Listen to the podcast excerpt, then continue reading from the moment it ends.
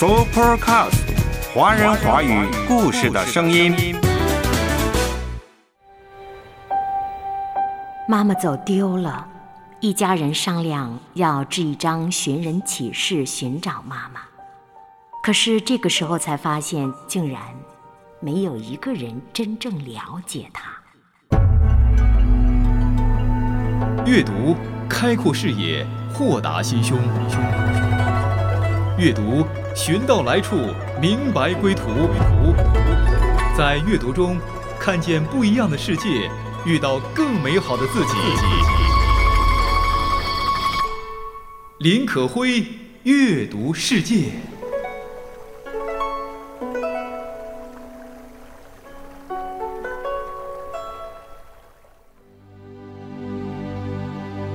上周我们刚刚共同度过了一个母亲节，你和母亲过得怎么样呢？上周可辉跟大家共同分享的是韩国作家申京书的代表作《请照顾好我的妈妈》。这本小说一经问世就打动了许多人的心。那今天我们将继续读《请照顾好我的妈妈》这本书。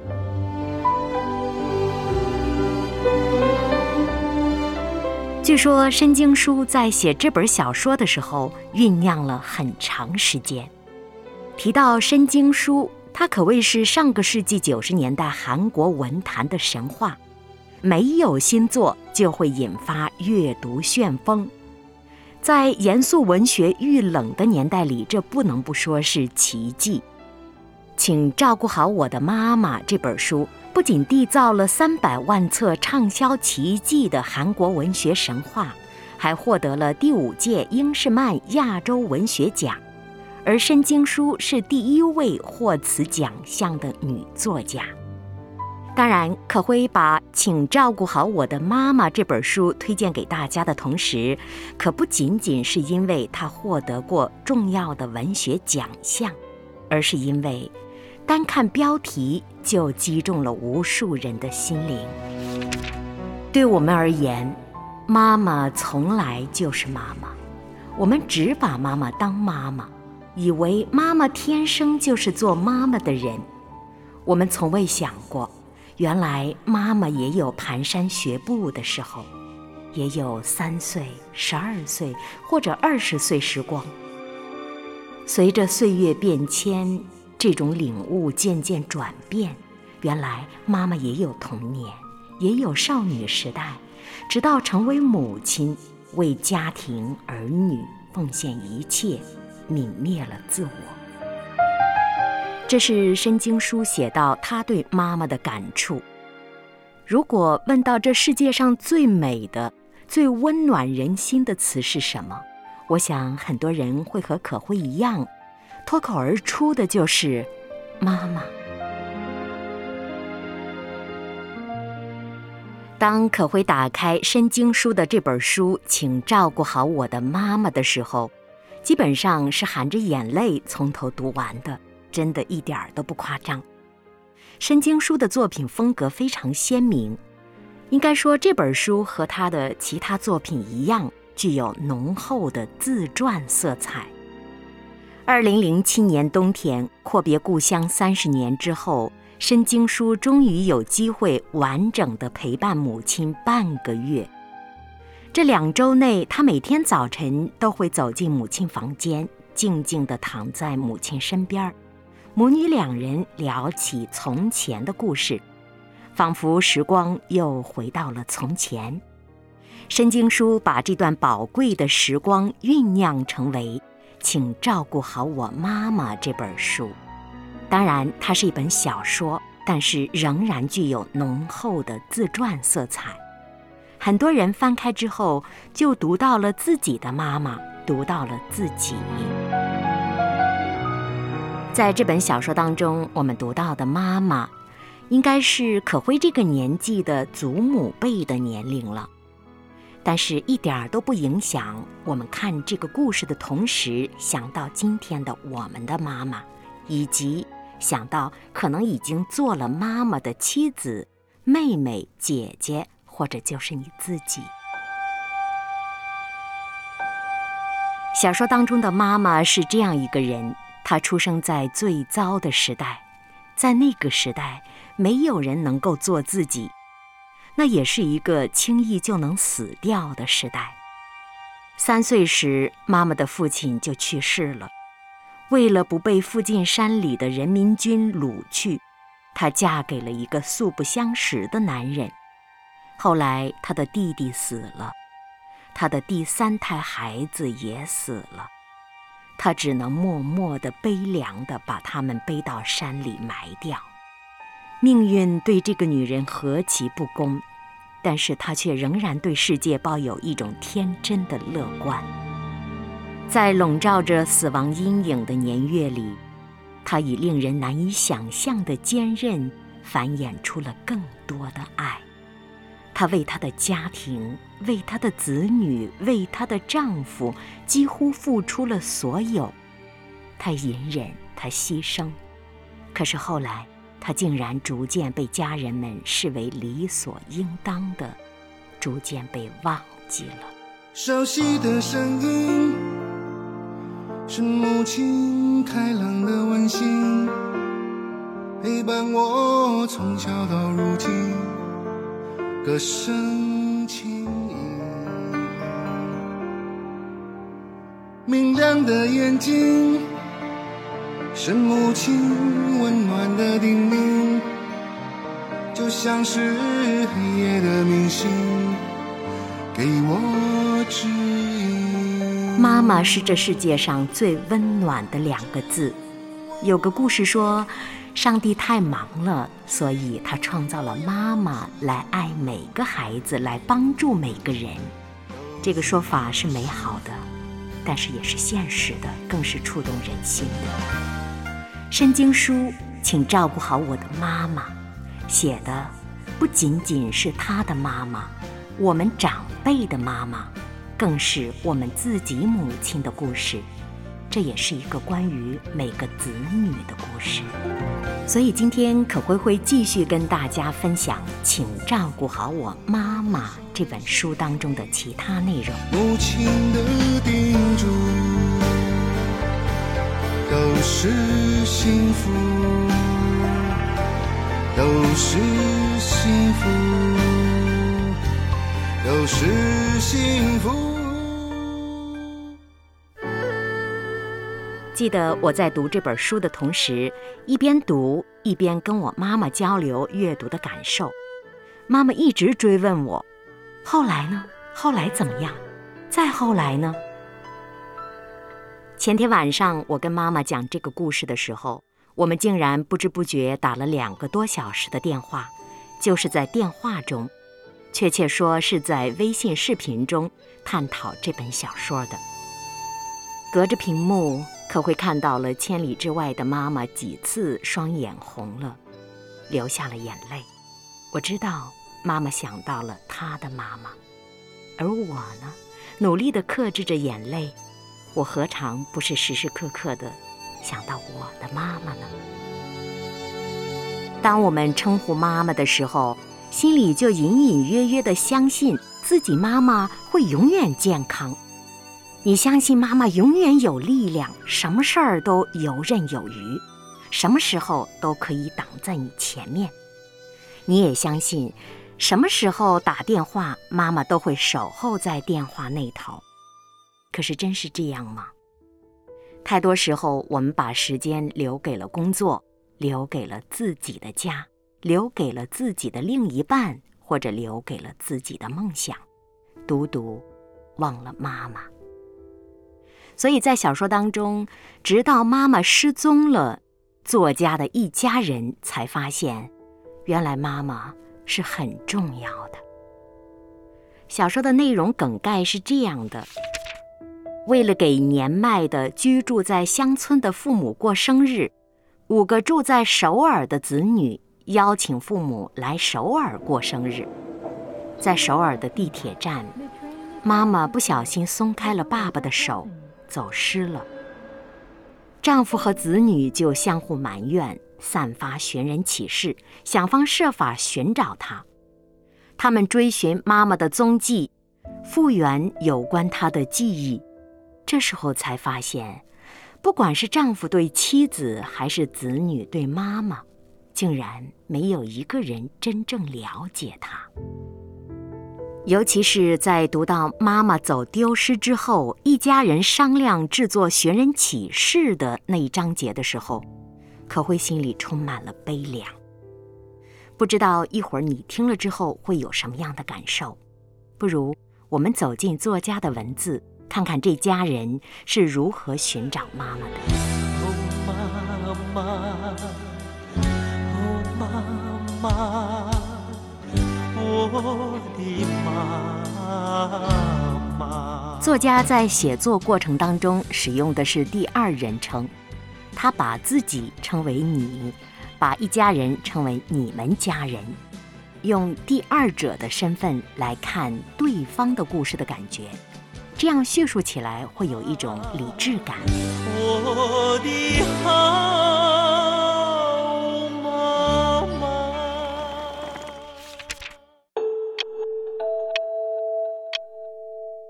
妈妈妈妈失踪了，我们一起制作寻人启事。妈妈失踪已经一周了，你们家人聚集在哥哥家，一番深思熟虑之后，你们决定制作寻人启事，散发到妈妈失踪地点附近。你们决定先写寻人启事，还是从前的方式？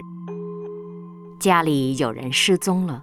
何况失踪的还是妈妈，其他人能做的无非就这几种：申报失踪，四处搜寻，逢人便问，见过这个人吗？或者让经营网上服装店的弟弟发表网络声明，介绍妈妈失踪的经过和场所，同时上传妈妈的照片，说看到相似的人，请跟我们联系。虽然也想到妈妈可能去的地方找找，但是你也知道，这个城市里几乎没有妈妈一个人能去的地方。你是作家，寻人启事的事儿就交给你吧。哥哥点了你的名儿，作家，你像做了亏心事儿被人揭穿了似的，脸红到了耳朵根。你笔下的某个句子，真能够帮你们找到失踪的妈妈吗？一九三八年七月二十四日生。当你写下妈妈的生日，父亲却说，妈妈生于一九三六年，只有居民身份证上写着一九三八年生，实际是一九三六年生的。你还是第一次听说这件事儿。父亲说：“当时就是这样，很多孩子出生不满百天便夭折了，只好养到两三岁之后再去登记户籍。你想到把一九三八改成一九三六，哥哥却认为，既然是个人详细资料，那就应该写成一九三八年生。这是我们自己制作的寻人启事，又不是到事务所和区政府。”为什么不写事实，却要写户籍登记资料呢？你心存疑问，不过还是默默地修改了数字，一九三六又变成了一九三八。这时你又想，妈妈的生日是七月二十四日，准确吗？可会读到这里的时候，心中有一种凉的感觉。为家里付出了一生的母亲，不仅她的出生没有人知道是何年何月，就连他的生日到底是哪一天，也没人真正的在乎过。你能脱口而出你母亲的生日吗？我相信你的母亲可以脱口而出你的生日，可是你记得吗？记得很多地方都有一个习惯，给老人家过六十六、七十三、八十八等等大寿，往往不太会给老人家过生日。就这样，老人的生日常常就被遗忘。可是，若能够记住他们的生日，记得在这世界上那一日他出生了，这该是多么大的惊喜和感动呢？祝福听了多少遍，也不厌倦。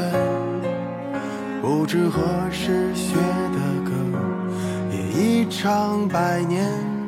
上周我们经历了母亲节，真的期望你跟你的母亲以及祖母、姥姥等等过得很好。那上周呢，可会跟大家分享的是韩国作家申京书的代表作《请照顾好我妈妈》这本书，太值得一读了。那接下来我们继续走进文字。烛光依然闪亮，泪水依然滚烫。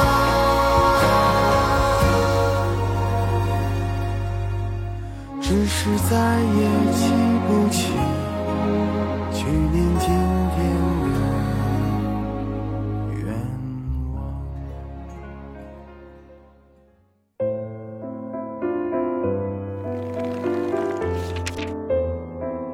早在几年前，你妈妈就说不要再为她单独过生日了。父亲的生日比妈妈的生日提前一个月。以前每逢生日或者别的纪念日，你们这些住在城里的家人都会赶回单位，赶到妈妈家。如果大家都聚齐了，单是直系亲属就有二十二人。妈妈喜欢家人团聚的喧闹气氛，每次家庭聚会，她会提前几天腌泡菜。跑到市场买肉，准备牙刷、牙膏，还要榨香油，把芝麻和韧子儿分别炒熟了捣碎。你们走的时候，每人都要带上一瓶。你妈妈在等候家人团聚的日子里，无论是遇见村里的邻居，还是市场上碰到的熟人，跟人交谈的时候，总是喜气洋洋。言谈举止间洋溢着骄傲。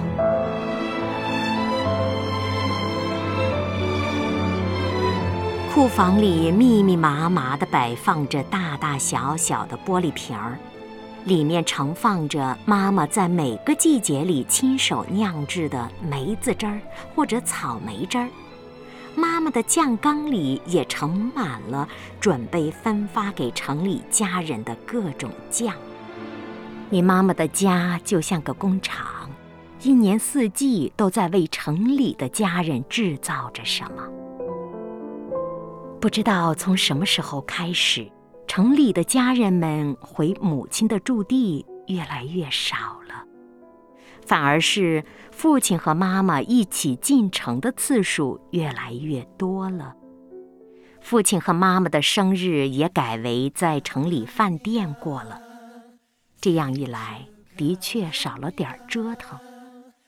后来妈妈说：“我的生日就跟你父亲一起吧。”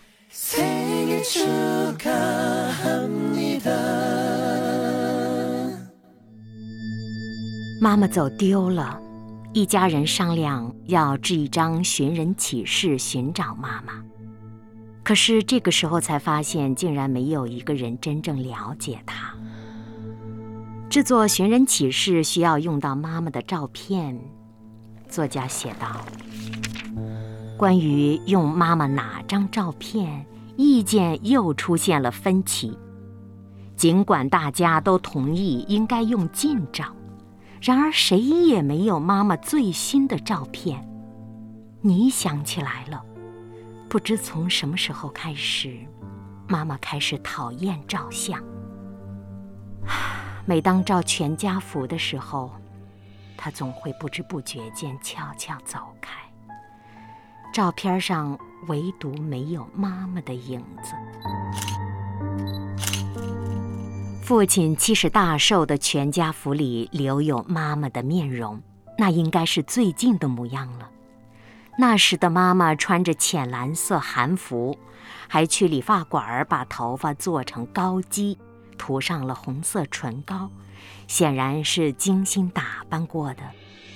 弟弟认为照片里的妈妈和失踪前的样子相去甚远，就算把照片上的妈妈单独放大，恐怕看见的人也认不出来。后来照片放到网上以后，有人留言说：“妈妈很漂亮，看着根本不像迷路的人。”于是你们决定继续寻找，看看有没有其他照片。大哥让你再补充几个句子。你怔怔地望着大哥，大哥说：“多想点儿有号召力的句子。有号召力的句子，比如，请帮我们寻找母亲。”你就这样写到了。大哥说：“不行，这太普通了。寻找母亲，就这四个字儿，显得更有力了。”写完之后，大哥说。母亲这个称呼太郑重，你说改成妈妈吧，寻找我们的妈妈。大哥又说，这样太孩子气了。如果看到这个人，请尽快与我们联系。就这样写吧。你刚刚写完，大哥勃然大怒，亏你还是个作家，除了这几句就写不出别的了。你百思不得其解。究竟什么才是大哥想要的号召力的句子呢？这时二哥说话了：“号召力还能是什么呀？写上酬谢金额就是号召力。”于是你又写道：“不吝酬谢。”不吝酬谢是什么意思呀？这次是嫂子出面反对了，必须注明准确数额。别人才会关注。嗯，那要写多少？一百万？太少了。嗯，三百万？好像还有点少。那就五百万。面对五百万，谁也没有多嘴。于是你写道：“愿奉上五百万元作为酬金。”写完之后，你画上句号。二哥要求改为“酬金冒号五百万元”，多一个字儿都别写了。弟弟让把“五百万”这四个字儿写大一点儿。然后，你们决定各自回家寻找妈妈的照片。大家注意了，韩币的三百万、一百万、五百万可不能对应人民币的一百万、三百万、五百万，那是要大大打折的。你可以上网搜一搜韩币和人民币是如何兑换的，就知道这五百万到底是多少了。可会读到这里，愣了好久。我想，妈妈。在大家的心目中，原来不是母亲，不是妈妈，就是一个人。然后，它的价格是五百万韩元。那天晚上，我跟妈妈打电话，我说：“妈，如果我丢失了，你会出多少钱寻找我？”妈妈立刻急了，说：“傻孩子。”你怎么可能丢？有上帝保佑。我说：“假如呢？”妈妈立即说：“全部身家。你要是真的丢失了，我跟你爸可就真的没有活的意思了。”原来不仅是全部身家，还有爸爸妈妈两条生命，加起来是我的价格。如果我的妈妈丢失了呢？我问弟弟，弟弟说：“姐。”全部身家，只要能找回妈妈。可是，并不是所有的人都能够用全部身家换一个已经迷迷糊糊的妈妈的。可会想问一个问题：若妈妈丢失了，你写多少？若是你的女儿丢失了，你写多少？爸爸丢失了，你写多少？儿子丢失了，你又会写多少？当然，还有一个问题：若妻子丢失了呢？丈夫丢失了呢？也许这里涉及到很多伦理问题。这一切都不是钱可以真正解决的。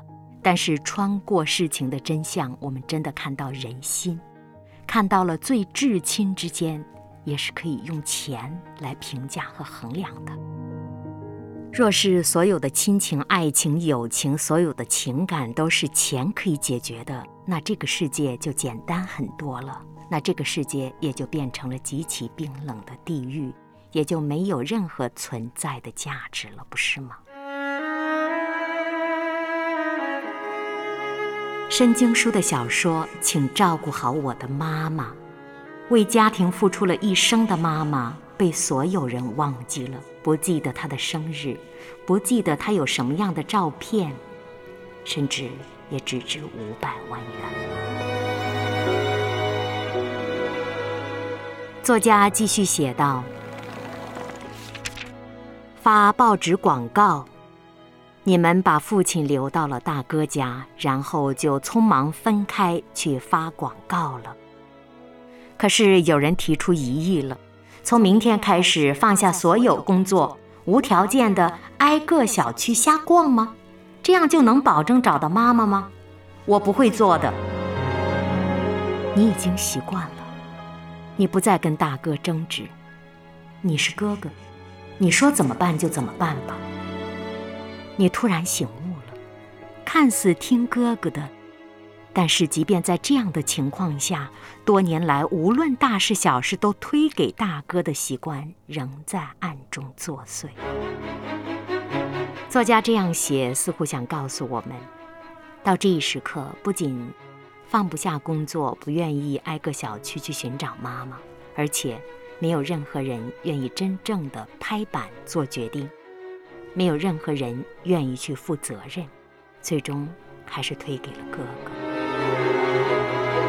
一家人，有人咆哮，有人吸烟，有人夺门而出，到底有没有找到妈了呢？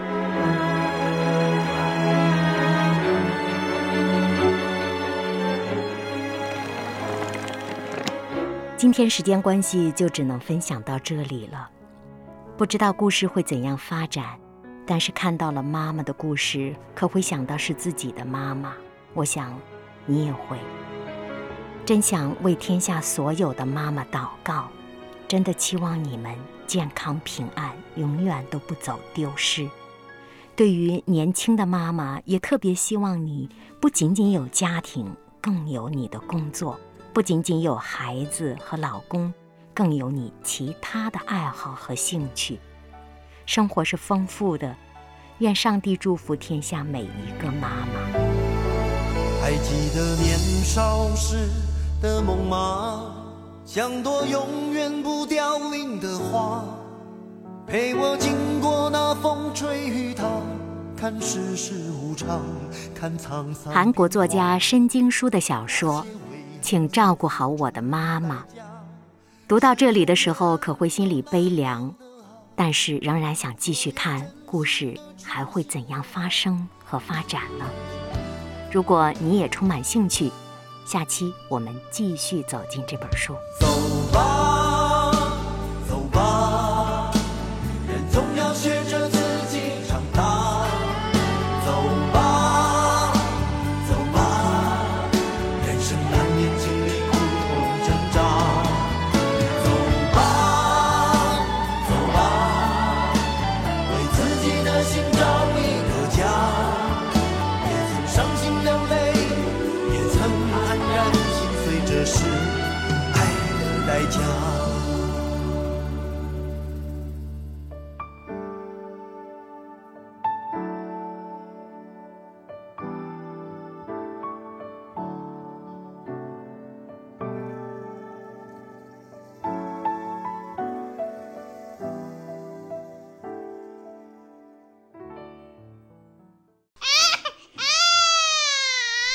Supercast 华人华语故事的声音。